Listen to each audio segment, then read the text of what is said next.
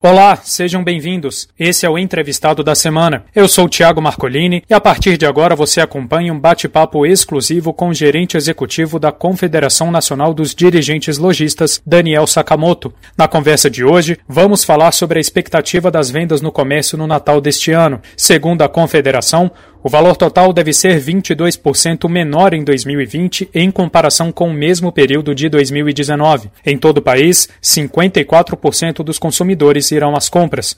Sakamoto, obrigado por nos receber. Tiago, muito obrigado. Diante da pandemia de Covid-19, como um movimento de 38 bilhões de reais no comércio dos municípios pode contribuir com as finanças e desenvolvimento das pequenas cidades? Uh, a gente sabe que esse foi um ano atípico, um ano difícil, um ano em que a pandemia causou muito problema na saúde uh, e na economia brasileira. O comércio teve um impacto negativo muito grande nos meses de março, abril, maio, junho, julho.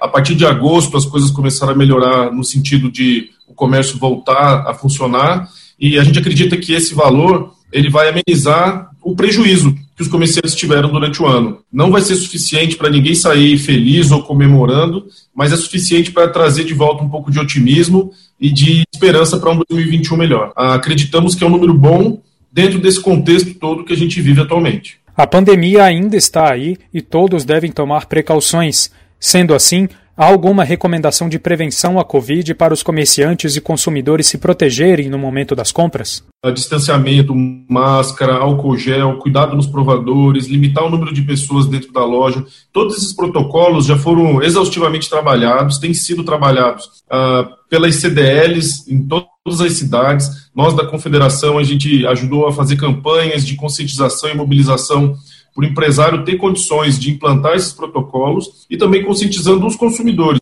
É importante que o consumidor faça a sua parte também. Neste ano, há algum setor que pode se destacar de forma específica na preferência do consumidor? Ou os presentes tradicionais, como roupas e brinquedos, vão continuar como os principais dos clientes? A novidade é a entrada dos cosméticos nessa lista aí dos quatro uh, itens mais procurados. Provavelmente também, de alguma forma, é um impacto da pandemia, a questão dos cuidados pessoais, saúde, uh, beleza, é, nesse período em que todo mundo ficou muito tempo em casa, talvez isso impacte de alguma maneira, mas é, esses são os, os setores, os, os, itens que serão mais procurados: vestuário, calçados, brinquedos e cosméticos.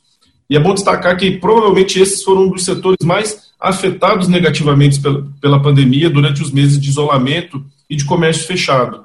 É, então, é, uma, é, um, é um alento para os comerciantes desse setor. Por fim, é possível fazer uma projeção do setor para 2021?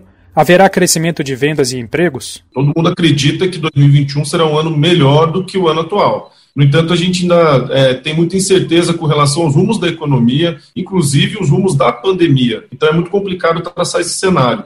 Mas entre os empresários lojistas há um otimismo de que o pior já passou.